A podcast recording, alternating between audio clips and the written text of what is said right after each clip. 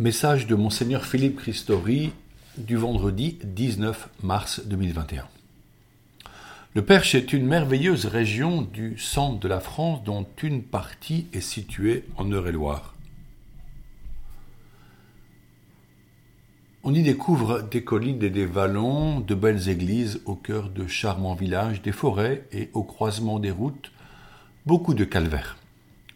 Quatre jours au sein de la paroisse Saint-Lubin du Perche, en rayonnant depuis nos gens le retrou, m'en ont donné un aperçu heureux. La visite pastorale d'un évêque est l'occasion d'une plongée dans la vie des gens.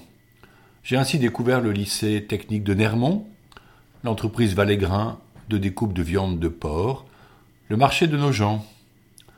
Lors des célébrations de la messe, dont celle dans la maison de retraite La Charmeraie, ou lors de bénédictions diverses et au cours d'échanges avec des maires et des élus, j'ai perçu un peu plus les questions que se posent les habitants. J'ai été accueilli avec générosité. Ce n'est pas un territoire profondément chrétien et la mission nous y attend. L'Esprit nous inspire de commencer toute rencontre en priant et en méditant la parole de Dieu pour en être nourris et partager ensemble ce que Jésus nous dit au fond du cœur afin de favoriser la communion pour construire un avenir missionnaire.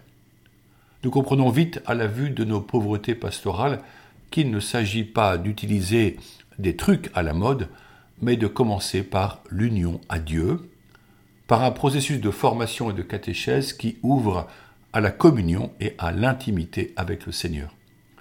En ce sens, une prière de Thésée, rassembla une belle assemblée en l'église Notre-Dame de Nogent-le-Rotrou, et ce fut une proposition adaptée à la rencontre de Jésus, tant les chants et l'adoration eucharistique permettaient à chacun une écoute intérieure du murmure de Dieu. Les couples de fiancés furent accueillis et bénis pour leur chemin vers leurs noces. Après le dimanche de l'Aétaré, dit dimanche de la joie et de la réjouissance, nous continuons notre progression de carême puisque dans dix jours, ce sera la fête des rameaux. L'Esprit Saint travaille en nous à la mesure de notre ouverture du cœur à son action.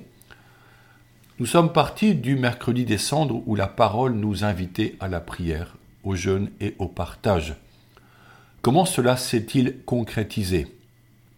Il n'est pas trop tard pour engager nos pas à la suite du Christ. Bientôt, nous revivrons sa douloureuse passion. Il donne sa vie pour nous sauver de la mort et nous entraîner vers la vie éternelle. Certes, notre mort physique peut nous sembler lointaine, voire inquiétante. Nous pouvons même parfois la nier. Pourtant, elle vient, et nous devons en prendre conscience pour poser un acte de foi envers la promesse accomplie par le Christ. Seigneur, fais-moi désirer le ciel prépare-moi à la vie éternelle en ta présence, et permets que je vive mon quotidien avec l'espérance que la voie est ouverte et ma place préparée. Alors, tout ce qui advient ici-bas peut être lourd, voire douloureux. Ta lumière éclaire ma vie et je t'en rends grâce. Ne laissons pas le temps s'enfuir inutilement en nous perdant dans l'illusion des bienfaits terrestres dont nous sommes tentés de faire le centre de notre vie.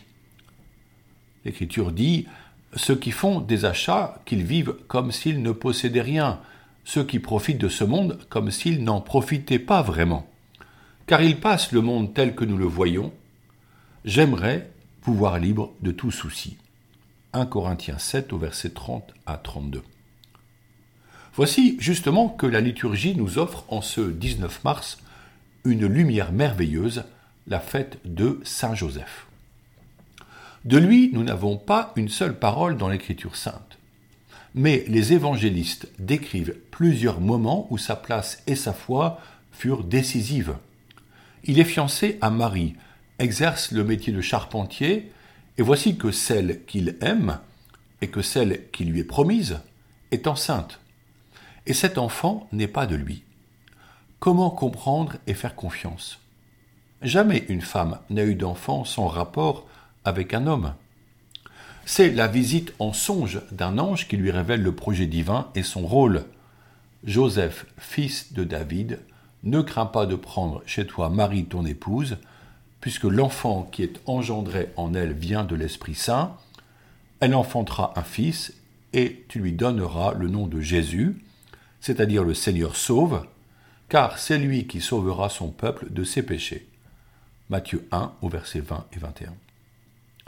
Alors, Joseph acquiesça à la demande de Dieu. Quand Joseph se réveilla, il fit ce que l'ange du Seigneur lui avait prescrit, il prit chez lui son épouse, mais il ne s'unit pas à elle, jusqu'à ce qu'elle enfanta un fils auquel il donna le nom de Jésus. Matthieu 1, versets 24 et 25. Ensuite, il entend les paroles de Siméon au temple et l'annonce du glaive qui transpercera le cœur de son épouse Marie. Il prend soin de sa femme et de leur enfant, les conduit à Bethléem, puisque sa lignée remontait au roi David qui venait de là. Il trouve une étable où naît le nouveau-né, parvient à le soustraire à la violence d'Hérode grâce au, à un nouveau songe, et part en Égypte jusqu'à la mort de ce tyran. Plus tard, c'est lui qui apprend à Jésus son métier, qui veille sur lui durant sa croissance, lui transmettant toute la tradition de ses pères. C'est lui, avec Marie, qui fait face à l'incompréhension lorsque Jésus, à douze ans, affirme devoir être dans la maison de son père, le temple de Jérusalem. Au-delà de ce moment, les évangiles ne parlent plus de Joseph, l'homme juste. A-t-il vécu encore longtemps? Nul ne le sait. Il avait reçu et accompli pleinement sa mission, aimer Marie, protéger Jésus et l'éduquer dans les coutumes de son peuple, puis le laisser prendre son envol vers sa vie adulte. Le pape François a voulu que nous vivions une année Saint-Joseph à l'occasion du 150e anniversaire de la déclaration de Saint Joseph comme patron de l'Église universelle. Il nous donne une lettre apostolique, Patrice Cordet, le cœur du Père. Ce texte développe la paternité de Joseph sous divers angles. À l'heure où le Père est si souvent écarté dans notre société qui revendique des enfants sans géniteur et sans père pour l'éducation, à l'heure où une ministre d'État affirme que le Père pourrait être une grand-mère, permettant ainsi de déconstruire tout le modèle familial reconnu depuis la nuit des temps, Joseph inspire un regard d'espérance si nous savons, à l'instar du Saint-Père, le contempler dans sa modernité. Joseph n'est pas une image pieuse d'un autre temps. Il est la figure de l'homme courageux, aimant, travailleur, protecteur, éducateur et père, discret et bien présent. Être un homme juste, c'est être ajusté à la grâce divine c'est désirer chaque jour correspondre au projet d'amour voulu dès le commencement par Dieu.